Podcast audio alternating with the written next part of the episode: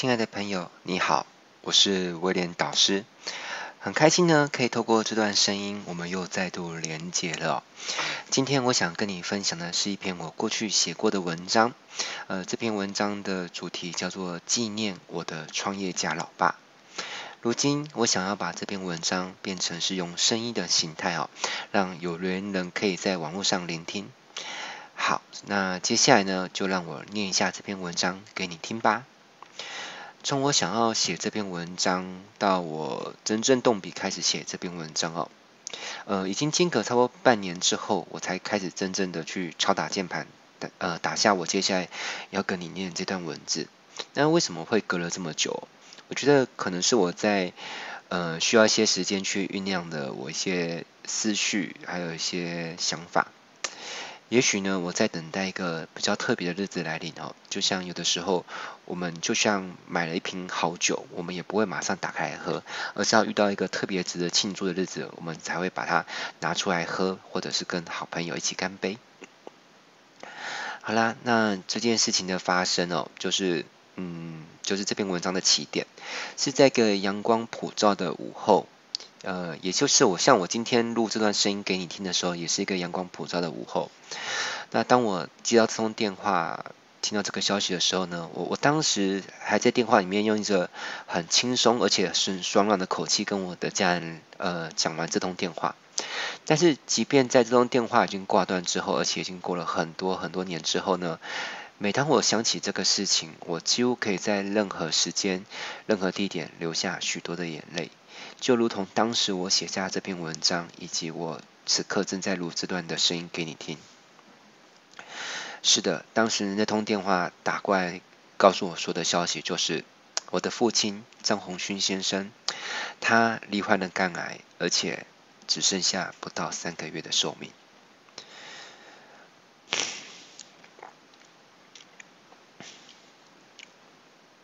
那是一个在我离乡背景。将事业版图发展到台北，好，因为我原本是高雄的嘛。那当时我们创业，呃，前前期很想要到台北发展，但是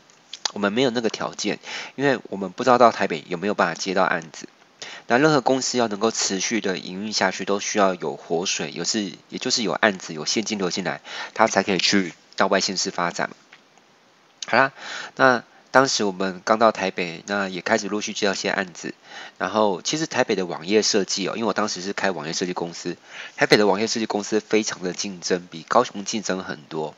好，那当时我们去呃想要去开发一个案子，是那个一一一一人力银行的一个案子哦。那当时其实去呃就是开发这个案子的同行啊，大概有十个以上。啊，那我们很不容易，终于。呃，赢过了其他将近十个竞争对手，那也感谢一一一人力银行呢，他们当时的创业加盟部呢，愿意委托我们去制作二零零七年全国创业加盟大展的一个活动网站。呃，当时以当时来说，这个网站的金额对我们来说算是一个还不错的 case。好，那我们当时其实蛮开心，就是说，诶，有机会可以交这个案子，那公司是不是就会有一个很好的发展哦？那当我们还正在开心这个事情的时候呢，我们却听到了这样的一个坏消息，哦，就是我父亲的身体有状况。那听到这个消息的我呢，我并没有在第一时间赶回去看我的父亲哈，因为一般人如果知道家人身体出状况了，正常来说，合理的举动就是赶快赶回去看嘛。但是我我却没有这么做，并并不是因为我不孝顺哦，因为我很了解我父亲的个性。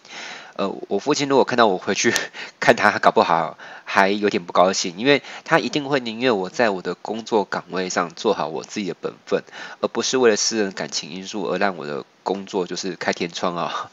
好啦，那也就是在那段日子有很多的晚上，因为我还是要做网站嘛，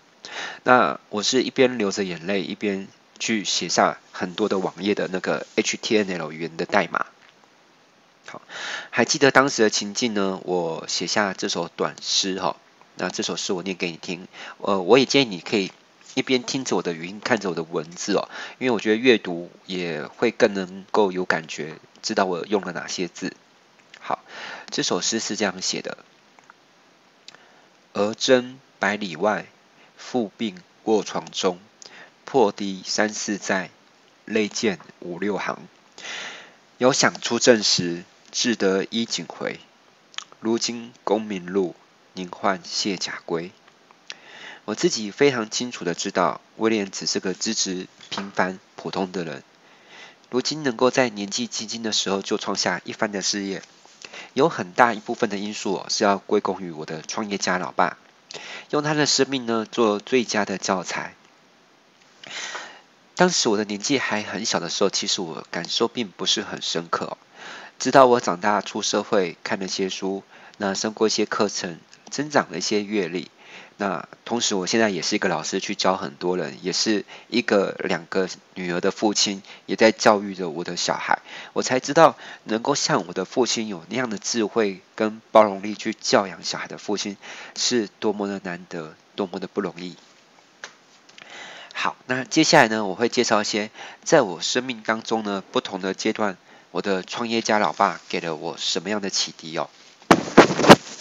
首先是在我的童年哦，也就是大约在我国小时期，是我的七到十岁，差不多是西元一九八四年。在我的童年时期呢，我最感兴趣的玩具，呃，不是一般小男孩会喜欢玩的什么，呃，汽车啦，或者是枪啦，或什么无敌铁金刚，呃，但我我最喜欢玩的玩具哦，就是发明。哎，是的，我的父亲本身是个非常热爱发明的一个发明家，他申请过很多的专利，印象中他有呃申请过拿到专利证书的，好像呃大概有超过三十种吧。那因为我父亲是做银建业嘛，所以他的发明主要是以建材为主。啊、呃，我记得有些当初甚至是呃当年非常畅销的一些建材。那他观察到我有发明的一些天分，可能是遗传吧。好，于是我的父亲告诉我，呃，只要我能够想出一个目前市面上还没有看过的产品，而那样东西呢，的确能够为呃人们的生活呢带来一些好处，好，比如说让人们的生活品质更好、更便利，而我不需要真的把这个产品呢做出来，我只要能够画出草图，或者是用文字去描述说这是一个什么样的发明，它是如何运作的，它的。构成的材料有哪些？我只要能够这样子用一张白纸去把这东西写出来就可以了。好，那嗯、我的父亲说，只要我能够想出这样一个东西，用一张白纸去给他描述出来呢，他就给我一百块的零用钱。那一百块你现在听起来并不多，对不对？可是你要知道，在那一个年代是一九八四年，你看我我录制这个声音跟你聊的时候是呃二零二零年的四月嘛，so 呃那是在三十六年前的一百块，对小孩子来说真的是不少。我觉得那三十多年前的一百块，应该搞不好以购买力来说，等同现在的三百到五百，呃甚至更多，我觉得都不为过。好啦，那因为有这样的奖励哦，所以我就卯足了劲，我很用心的去观察这个世界，那也看了很多很多的书，包含像百科全书一类的书啊。好，那我还呃，我大概在小时候我就想出了大概三十几种的发明，因为 为了赚钱嘛。好，那说来有趣的是，呃，其中有些发明哦，我发现在过了几年之后，我就真的在市场上面看到有这样的产品出现，很妙哦。然后有些东西是。呃，当时我还没看过，呃，我真的没有看过。我不不是因为别人已经发明出来，我才去把它变成一张纸，那也是不行的。呃，我是真的没有看过那些东西，我只是想出来，然后呢，呃，结果就后续隔了几年之后，就有人做出来。我我相信，呃，我当时的发明，直到现在应该也有还有有些东西是人家还没做过，也许再往后会有人把它做出来。好，我举个例子好了，呃，在我小时候，我有想过一个概念哦，就是加装了活性炭与抽风马达的一个密闭式的烟灰缸。为什么会去想这个东西哦？因为我从小就很讨厌香味的，呃，香烟的烟味啦。好，因为我曾经在我儿童时期看到大人没有抽完的烟放在客厅的餐桌上面的烟灰缸里面，还没有熄灭掉，而我因为好奇去把它拿起来抽一口，然后被呛得很不舒服，好，所以从此我就对烟。留下了一个比较不好的印象。好，所以我看到那种还没熄灭的香烟在烟灰缸里面继续冒出那个烟哦，就会让我觉得很心生厌烦。所以，呃，我在书上有读过活性炭这种物质可以作为过滤的材料。好，我就想到是否能够把那个烟灰缸哈做的有点像那个削铅笔机一样。哦，我不知道你有没有看过削铅笔机，就是一个呃盒子，然后它有一个孔洞可以插进那个笔嘛。好，我就想说，烟灰缸有没有可能做成这样子？然后呢，它有一个或者是很多个洞，可以让香烟插进去。那这样在里面的烟呢，就不会飘出来，而是被活性炭给过滤掉。那因为有抽风马达的存在哈，那烟在里面就不会熄灭掉。好，这是我想到的其中一个概念。后来我真的看到有人做出这种烟灰缸哦。好，第二个概念呢，是我想过就是，呃，加装上超音波感知装置的盲人眼罩。啊，因为我在书上读到说，蝙蝠可以借由超音波来感知周遭的环境。好，那我就想到是否可以呃仿造这样的功能呢，让盲人也可以戴上一个发出超音波感知的眼罩。好，那搭配耳机。那当盲人戴上这样的眼罩行走的时候，如果前方有障碍物呢，呃，耳机就会发出警示的声音。好，这东西有没有人做出来呢？我我也不是很确定哦，但是我觉得概念应该很不错。好，嗯、呃，类似像这样子，其实我想过的发明概念，呃，还有很多很多啊。我还甚至还发明过桌游的游戏哦。呃，不过因为我这篇文章并不是要主要跟大家讨论发明，所以我就不接着提更多我的概念。呃，接着我想来跟你聊一下我的求学阶段哦，就是呃，差不多是我国中到五专的时期。我国中是念瑞祥国中。哦，专科是念正修工专，也就是后来的那个正修科技大学。好，大部分的家长都会很重视小孩的成绩嘛，而且呃都会希望小孩考上很好的学校啊，最好是公立的学校，这样就比较省钱。那我觉得我的父亲哦，对于小孩子们的课业还有观点的做法是很奇特的。呃，第一个观点就是他觉得呢，如果可以的话。尽量读到好的学校，甚至是好的班级，因为在我们那个年代，我们还有那个就是能力分班嘛。好，那所以尽可能读到好学校或是好班级。好，我我在国中的时候还真的呵呵 因为一些原因，我还呃很幸运的读到了资优班哦。好了，那接着，呃，读到好学校与好班级的目的，不是为了毕业后可以找一份好工作，跟一般的家长想法不一样。他是希望呢，去好学校的好班级念书呢，可以结交一些优质的同学。那因为这些能够考上好的学校的同学呢，一般来说脑袋都比较好。其实这也是真的哈，就像我之前念瑞祥，还有我后来念正修，我真的班上同学他们脑筋都。蛮好的，普遍来说都比我好。那他们通常这些脑袋比较好的人呢，呃，合理来说虽然不能保证啊，但是一般来说他们在社会上混得好的几率呢，也比一般人来得大。那你能够跟他们成为同学，打好关系的话呢，未来有一天你在社会上，如果你要做生意也好，或者是上班也好，这些人脉呢都可以带给你很大的帮助。哦，所以才会有人说人脉就是钱脉嘛。好啦。但是虽然他希望我念上好的学校或好的班级呢，但是呢，他觉得无所谓啦，就是分数跟排名其实没有很重要。呃，我活在那个年代，我班上有些同学是呃离一百分输差一分打打一下，就考九十九分要被打一下，如果打如果是八十分就要被打二十下。但是我们家里，我们张家完全没这回事哦，就是你能念多少就尽量往上念啊，就算是考全班呃倒数的第第一名、第二名也无所谓啊，反正就是重点是你有尽力，你念书念得开心就好，啊，不会勉强小孩一定要念多好。那我现在回想起来，其实我的学习成绩有的时候还不错。那有的时候就蛮糟的，大部分的时候呢都比较糟，就是我坏成绩不好的时候比好的时候还来得多。那我在念专科的时候呢，甚至差点念到被退学哦，就是我把五专念成医学院，五专明明只需要念五年就可以毕业，我却念了七年才能毕业。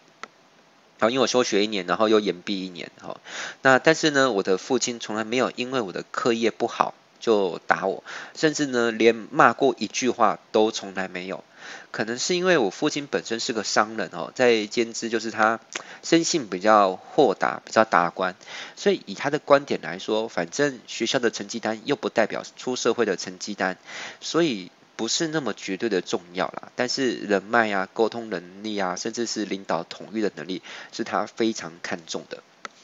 好，在我专科时期有一个人生的转捩点，就是我怎么会从一个个性内向、害羞，然后。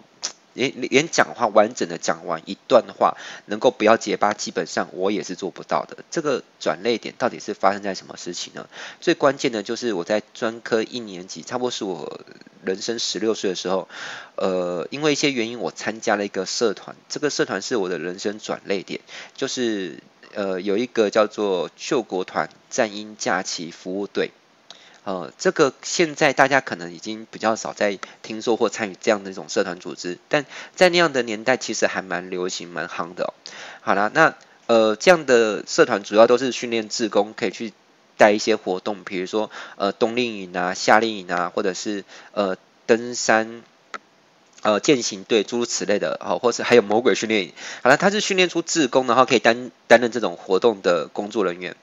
好，那我担任志工的过程当中，我也因此而接触到了舞蹈哦。为因为我们有时候办晚会，会在晚会前呢，会有段舞蹈表演，然后志工会下去呃跳给大家看。好啦，所以呃我因缘际会又接触了舞蹈，然后后来甚至还成立了乐乐舞社。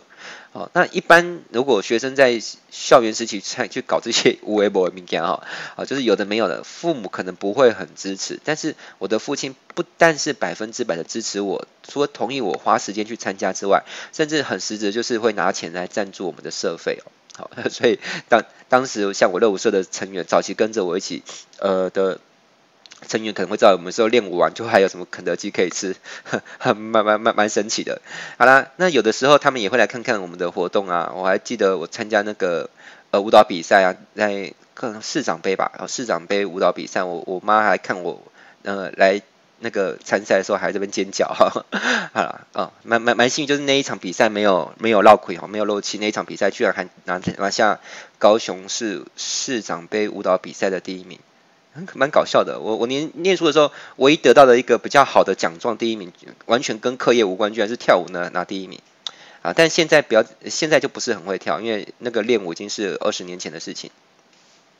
好啦，那当我国中毕业呢，考考取五专，即便我在国中时期念的是算相当不错的学校。的就是瑞祥国中啦，哈，那我是念自优班当中，但是我是念自优班当中的吊车尾，我的成绩通常都是稳定维持在倒数第二名，就是好啦，起码还有赢过一个人，可惜那个人后来也转班了，这样子我连赢过一个人都做不到了。好了，那我我其实当时以就是模拟考测验，我应该是可以考取南区工专当中的第一志愿啊，就是以前的高雄工专，呃，后来叫做高雄应用科技大学。但是我父亲他其实其实比较鼓励，就是我选填第二志愿就好，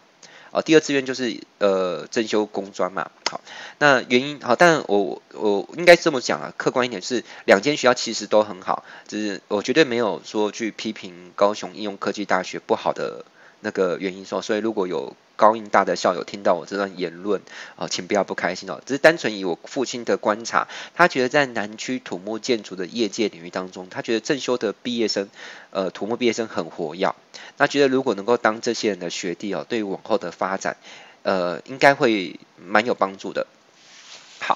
那所以我就去念了真修土木哈，我我非常感谢真修土木有很多的学长，呃，给到我很多很多的帮助，好，衷衷心的感谢你们哈。如果没有你们当初在学生时期及毕业时期，呃，给到我一些很好的提拔，那我想威廉绝对不会有今天的成就哈。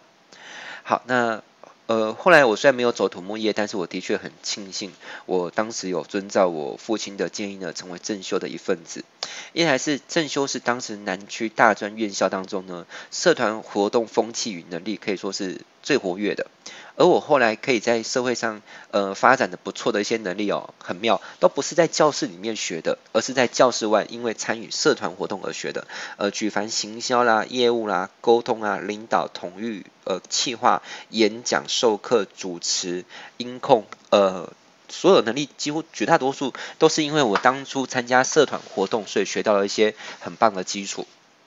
好，当然后来为了商业应用，我就把那些能力，比如说企划能力，我有再去强化就是了。好，那再者就是我发现一个很妙的点，就是正修人呢，有着一种很特别的凝聚力跟跟这种感情哦，而且这种情感不是光在学校而已，而是会延续到毕业之后的很多年哦，甚至没有一起念过书的人呢，只要毕业之后，呃，偶然相遇，知道我们都是正修毕业的，我们那个距离哦，马上就拉近了很多。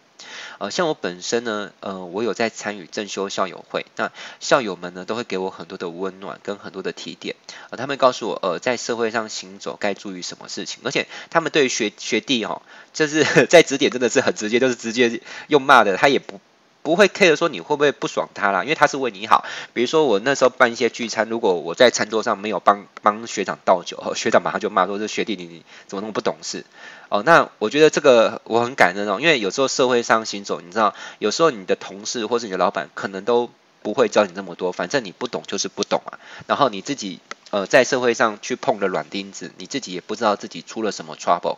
那不会。呃，这世上没有人有义务教你任何事情，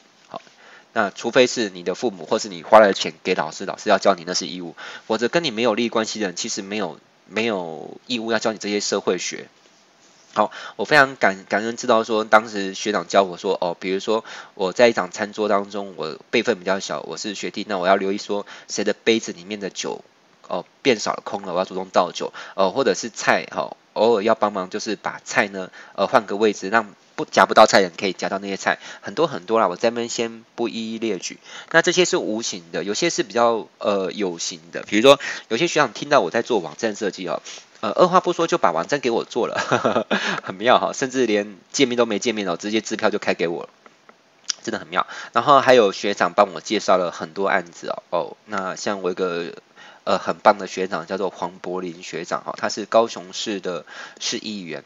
好，那当然我这边没有什么政治的立场啦，我既不挺蓝也不挺绿哦，只单纯只是说这个柏林学长他真的真的是我人生的贵人哦，呃，从他自己呃给过我做的案子啊，再加上他帮我转介绍的案子，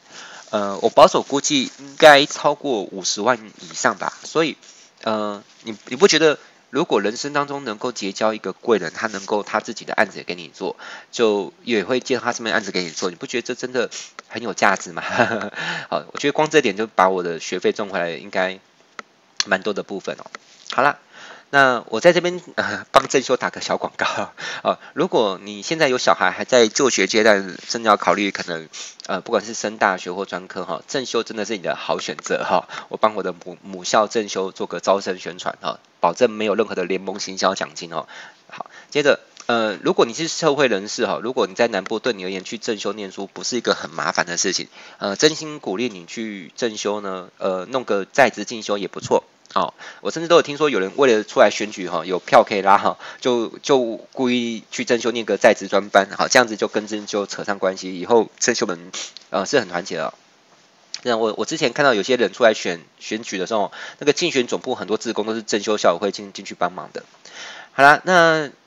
重点是如果你有念过正修，不管有没有毕业哈，那哪怕你只呃。呃，注册过，结果没有来念哦，因为什么原因？结果没有真的来来念书，或是那个什么休学，一定要来参与正修校友会，这个价值真的是大大到你无法想象就是了。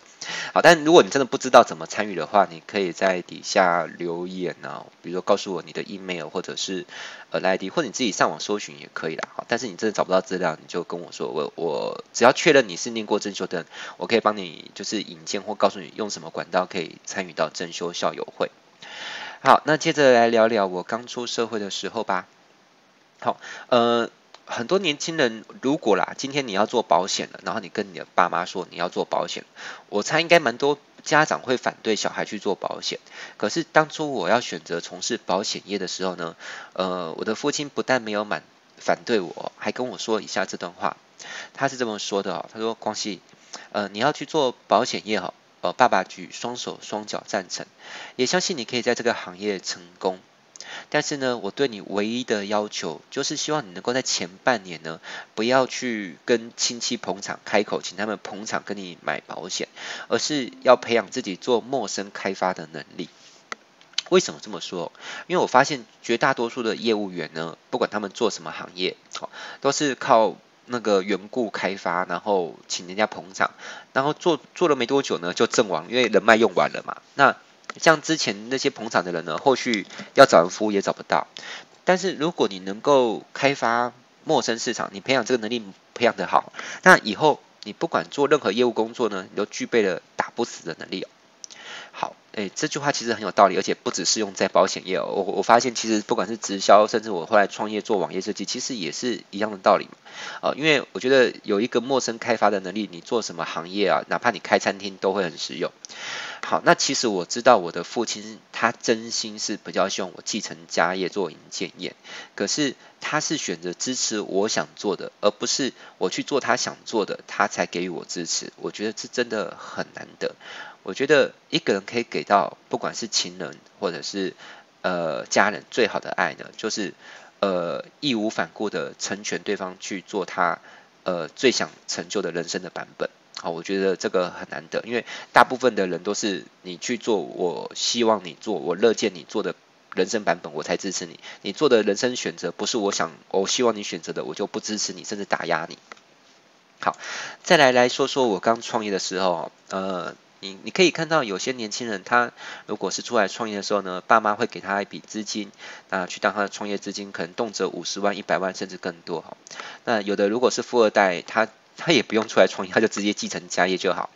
那因为我对土木营建业并不是很感兴趣，加上我出社会的时候，其实呃我父母的事业也已经有一些状况，所以我也没什么好继承的啦。好，那反正呢，就是我出来创业的时候，我父亲并没有拿资金资助我，他只送我几张办公桌，好，还有一张白板，那跟我讲了一些做生意的原则。那我觉得这些原则都很宝贵，也是我至今呢依然会去遵守的原则。好，我在这边就跟你分享，如果你要创业的话，我觉得这也可以。呃，作为一个很好的参考，第一个原则就是做生意，首先要先立于不败之地，再求胜。好，先求不败，再求胜。好，那呃，所以我做生意相对来说是比较保守稳健的啦。好。那第二就是与人合作呢，要制造一种让人占了便宜的感觉，哈，因为做任何人都会喜欢好像占到便宜嘛，包含像我现在主要卖的产品是课程，我也会尽可能营造一种让学员跟我报名课程，好像就是呃占到便宜的感觉，那他们就报的比较开心一点。好，第三就是做出来产品呢，品质一定要先过得了自己的良心，再交到客户的手上。好，那这一点呢，我也还在努力进进步当中啦。我现在课程跟我早期课程不太一样，早期的课程我现在回过去看，我都觉得那个品质不是很过关，所以我现在如果新推出一个课程，我就会用比较高度的工匠精神去打磨好的课程，才推向市场。好，第四，做业务一定要在见面的第一时间就能够赞美客户哦，让客户舒服到心坎里。呃，作为一个业务，如果不能够在见到客户的第一分钟之内就讲出一句赞美客户的话语呢，基本上他已经输了这场啊战役，好，就是呃推销的战役，也可以说是一个不合格的业务哦。好，第五点，不论做什么生意呢，都要想办法做到与众不同。哦，呃，比如说同样都是呃。呃，开餐厅，那你的餐厅跟人家什么不一样？那如果像我现在做的是培训行业，比如说我开的是文案课，那我如何让我的文案课程跟别的文案课程的老师不一样？如果你不能够做到让你的呃生意，不管是产品本身也好，或是商业模式也好，能够做到与众不同的话，那这个生意呢，不如就不要做了。好，第六点。呃，不管做什么生意呢，呃，尽量收足额的定金哦，要能够稳住现金流量哦，否则宁可不接单哦。诶，这个真的对我蛮宝贵的建议，因为像我早期的呃做网站设计，我都会尽可能收到三成，甚至后期我干脆就是一口气收到五成，因为如果我是属于就是像。呃，有些人他是属于没有收到足够的定金，他就先接案啊，那真的有很多风险，因为客户可能因为各种因素呢，后续他就没有还款，没有给你钱，好，所以不要为了贪心接到一个案子，然后就没有收到足额定金就开工哦，要不然你有可能会呃接到很多案子，但最后呢钱都收不回来。好，那现在的我有时候会看到有一些呃。呃，父母哈，他们让自己的子女年纪轻轻就进入到自己所经营的企业当中呢，去担任经理级的干部，啊，或者是给子女啊一笔创业资金，让他自己去创业开公司。其实这种。嗯，红利啊，这种好处我我没什么领受过，而且其实我也不羡慕，呃，我我是苦过来的哈，用可以说是白手起家，然后呃，我不但不羡慕，而且其实我看到这些小孩子们拿到父母这些甜头，其实我替他们挺担忧的，呃，为什么呢？首先，第一，呃，你没有尝过赚钱很难赚的人哈。就是你会很难去珍惜跟利用每一分钱，因为你的钱来的太容易了，太理所当然了，所以你就不会懂得珍惜跟妥善去运用每一分钱。那一个不懂得珍惜跟运用每一分钱的，我其实是是很难想象他会创业成功的。啊因为我自己本身都很珍惜每一分钱，我才很侥幸在创业的市场上面有一点小小的成果。那如果我是这样子，我才都只有这样小成果，那一个不懂得呃珍惜钱的人，我就觉得他要创业应该更难吧？好，这是我猜的啦哈。那我觉得还有一点就是，我觉得如果一个小孩他只是因为凭着血缘的关系，他就可以很轻松得来一个高阶主管的职位，那太容易了。他不是靠自己的努力，或者是在外面呃呃忍受一些苦难啊，跟这。跟办办公室政治去呃去理解跟去学会那些如何与人相处的相对应应对，甚至忍气吞声的从基层去磨到一个火候，才被授一个主管的话，那我会觉得，如果你是这种靠裙带关系就直接呃干上一个很高级的位置，那你底下人真的能够服气，然后愿意去接受你的发号施令吗？这个也是一个问号。好啦，那聊聊我人呃我父亲人生的下半场哦。我父亲曾经呃一度会风光辉煌过，但他到底赚多少钱，其实我也不是很知道。我只能侧面的了解，就是我知道我父亲员工在很多的时期，大概公司的员工大概有五十个左右。那有外部的人跟我说，你父亲大概资产有上亿吧？好了，但其实我也不不能确定啊。呃，但是呢。可以确定的就是，他后来在世界上几乎输光了，也不是说几乎就直接啦，哦，肯定就输光了之前所有累积的筹码，哦，所以所有的钱都赔光了，而且还负债，所以而且而不是负小很小的数字，还有一个挺大的数字，我算一下多少。哦，输负债八位数就对了，好，好，那他也曾经一度就是意志很消沉，呃，放弃了经商，就是他不想再做生意了，哦，然后就是很负面就对。那后来他又重新燃起了斗志，那他是在晚年，他是一个六十几岁的老男人，而且他已经完全没有任何一点的资金，一点点都没有，而且是负债的情况之下，又重新开始了人生的第二次创业，而且其实搞得还不错哦。好，那他的事业还没有来得及壮大到往日的规模的时候，他的健康已经亮起了红灯。那我父亲胖胖的，哦，有点像弥勒佛，也很爱很开朗，很爱笑，他的笑声很洪亮，呃，跟我完全不一样。啊，但是他这个胖胖的身躯呢，后来很瘦，瘦到就让人看了就会很心疼，就对。然后，但是呢，每个来探望他的，他依然用着很豁达的笑容，还有很睿智的语言，哦，去开开导着每个来探望他的人。很妙，他已经生重病了，他是个很需要被帮助的人。然后呢，但是他仍然很想帮助别人。呃，我觉得我好像有点遗传到这个个性。好，那如果是以做生意是为了赚钱的话，我觉得单纯用赚钱做结果论啊，我父亲人生最后达成的成就，在在他这个人生的结尾的时候，并不算很多。但是如果我们用另外一个评估点来评估什么叫做成功哈，呃，如果做生意是为了获得人心，并且培育人才的话，我想我的父亲无疑是很富有的。哦，顺带一提，做生意是在获得人心，并且培育人才，这个概念是我从一个很精彩的影集，也是呃一本书叫做《商道》当中听到这个概念的，也鼓励大家去看。好啦，如果是以这个概念来说的话，我觉得我的父亲。他可以说是世界上相当富有的人啊？为什么呢？因为我我亲眼看到着我很多就是早期在我身我父亲身边担任他的员工为他打工的人呢，他们后来都成为了老板，而且创业有成哦。好，那在我的父亲的告别式的会场当中呢，我看到了很多的人呢齐聚一堂。那有些是市井小民，有些是达官显要，有些是大老板或是大老板派来的代表。那他们来到这里呢，没有尊卑之分，他们只有一个共同的感受与想法，就是为了一个人的离去而真诚的感到哀伤。好，呃，最后来聊聊，就是在我父亲离开人世间之后，呃，在我创业的早些年是在台北，中间有一段时期是在台南，反正呃，最后的时期我比较多的时间是在台北。那也因为我来到台北，那我父亲还是在高雄，所以我跟我父亲的时间就是聚少离多哈。好啦，那虽然我的父亲已经离开了人世间，但是其实很妙，我我常常都能够感觉到我的父亲是与我同在的啊，我可以感受到我父亲的灵魂在我的身边，有点像那个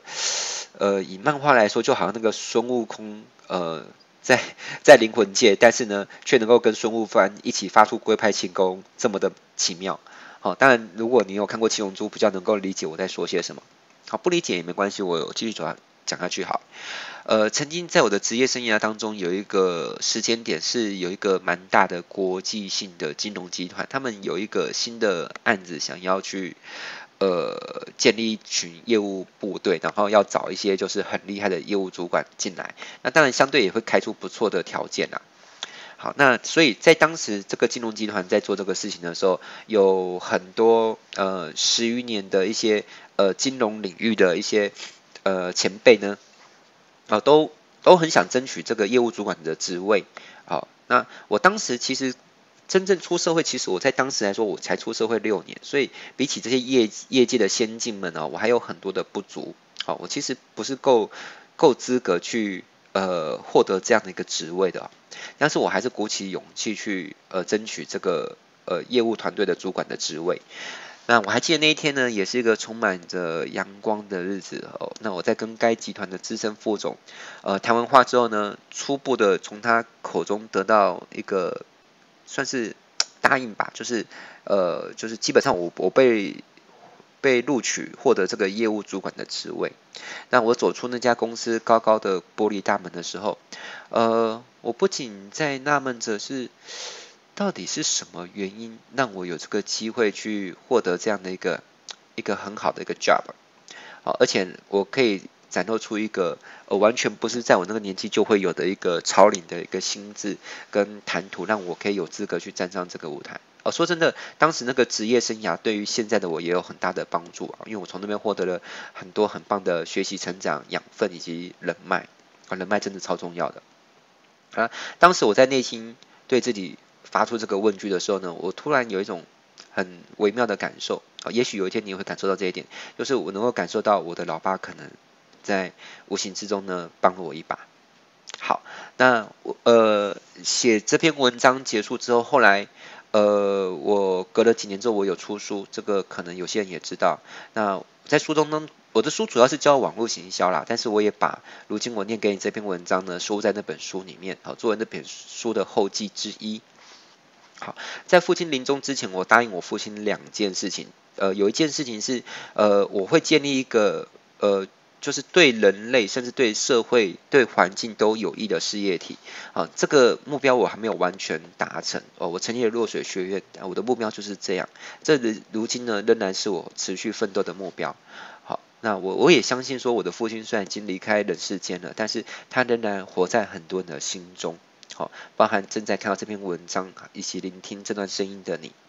呃，我相信我写的这篇文章其实很值得很多人慢慢看，呃，细细的去思考它，因为我真的花了很大的时间跟能量去创作出这篇文章，而这篇文章呢，也可以引导人们去思索很多问题。假如你现在你已经有小孩，你是为人父母的，那你可以去思考，你跟你的子女之间呢沟通好不好？那这是为什么呢？还有，你是希望你的子女成为你想要的角色，还是你有去了解他们想成为什么角色，并且呢，帮助他们去成为他们想成为的？还有，呃，你给了子女什么？我想我们都很清楚，包含我也是当爸爸的人哦。呃，正常来说，我们可能无法参与我们小孩的全程，我们势必可能会比他们呃先提早离开这个呃来地球的旅程，所以在往后。你能够留下什么东西，是在他们不能够被你参与到的人生当中，你依然能够帮助他们起到一些好的作用。哦，就像我的父亲虽然已经离开我了，可是他所留下那些智慧依然也帮助到我。那你可以留下什么东西，对你的小孩，呃，一直起到作用，即便你已经不能陪伴在他们的身边。哦，这是值得你思考的。那如果你是为人子女的，甚至如果你是社会新鲜人的话，我觉得这些东西都很值得你去好好想一想。就是你是否对自己有做了什么样的生生涯规划？那这是你自己的想法，还是听从你父母的安排？还有就是你能否给你的父母亲多一些宽容、时间与耐心跟爱心？好，因为我发现很多小孩对父母是没有什么耐心的哈。好啦。呃，OK，那你是否能够早点发愤图强，别虚掷青春哦，让父母早点安心，早点过好日子？好，就是如果你的成功能够来得早一点，就尽量早一点。当然，我不能说我非常有资格讲这句话，因为我的人生也挺颠簸的，我也没有很早些年就成功。但我们一起互相共勉，好不好？就是呃，我们越早成功，就能够越早让父母过上好日子嘛。好啦，好，我都想说哈，如果我我父亲还在的话，依照我现在的经济能力，应该可以让我父亲享享点福哈。像很很遗憾没有哦，我的人生当中唯一的小小的对我父亲有的贡献，顶多就是 呃买一台车送给我爸而已啊。那那真的是很很担保的一件事情。好了，那呃对了，呃你现在所听到这篇文章，在我的两本书里面都有收录在里面，分别是网完全网销手册，这是我第一本书，跟第二本叫做网销获利关键，这是我第二本书。如果你觉得这篇文章还不错，那我真心的推荐你，你可以买下我的书。那书里面呢，有很多的好文章，那这些文章都可以带给你知识上的成长、心灵上的鼓励。那其实你也不用两本都买哈，我会建议你买第二本书，就是网销获利关键那本就好，因为那本书的内容已经涵盖着前面一本书的内容。好，那这跟呃这跟为了我要赚你的钱其实没有多少关系，因为其实你买一本书，我真的也没有赚你多少钱，大概就是不，但好像不到四十块吧，大概是这个钱，印象中啊。好，如果你有出过书，你就知道这我说的是真话。好，那你可以自己上网，或是到任何书局去购买这本书，或者是嗯，如果你要去图书馆借书也可以啦。哈，因为如果你现阶段口袋真的不宽裕，连买一本书都有点有点有有有点紧就对了。哈，那没有关系，因为我经历过那那样的日子，而且还蛮久，就是我曾经有漫长的贫穷的时的岁月。好，有来听过我的演讲，可能就会知道这件事情。好，所以呃，如果你在这个语音档或者文章留言，好，那告诉我说离你这家最近的图书馆是哪一间？哦，你也可以匿名留言啊，你就告诉我，呃，你希望我买书捐赠给哪一个图书馆？哈，但我不能保证我一定会看到了哈，但是如果我有看到你的留言，我就会寄一本书到离你家比较近的图书馆，你到时候过去借阅就好。好，所以真心不是为了赚钱才推销我的书，我只是觉得我的书，呃，是我很用心呃创作出来的东西，应该可以帮助到一些人。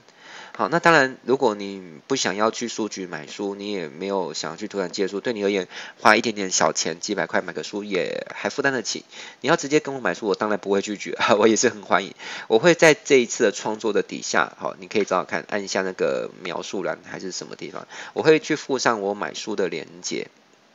好，那如果你是透过我给的连接啦，好，是直接跟我买，而不是去。呃，一些别的书书店，因为你去书店买，你可能遇不到我，我就没有办法帮你签名嘛，哈。那如果你是通过我的链接买书，有一个好处就是我会附上我本人的亲自签名，还有我会想想一句祝福你的话，哈，这是随机性，每个人都可能不太一样。我会写一句祝福给你的话。那我觉得如果是一本书，哦，它不是单纯的印刷品，而是有作者本人亲自签名，还甚至还有针针对你量身定做构思的一本一句祝福的话。那我觉得这样一本书在你的身边，不管它是在呃你的办公室，还是在你家的书房，甚至在你的呃床边，好，可以 晚上睡不着的话，睡前看一下我的书，应该呃可以帮助你睡眠。好了，那我觉得这样这本书会替你带来好的能量啊，这样是不是很棒呢？好啦，那如果你是。呃，你不是通过我的链接购买的，你是在别的地方，比如说什么金石堂啊、诚品啊、博客来买书。呃，如果有一天你报名了我的比较正式的高阶课程，你在可以利用休息时间找我，我还是会愿意帮你签书哦。但是如果是讲座的话，就是那种一般可能两三个小时讲座，我就不能够承诺你一定可以帮你签。呃，为为什么？因为一般那种讲座时间比较紧凑，我可能呃来不及花时间帮你签书哈。好啦，那我今天要跟你分享的就先聊到这边啊。我是威廉导师，我是呃，今天虽然我们是呃在网络上透过线上的方式相会，但是我很期待有一天我们会在实体的线下世界遇到你，也许是在我的教室里，也许是在某个咖啡厅，或者是在街头偶然相遇。我们下次再见喽，拜拜。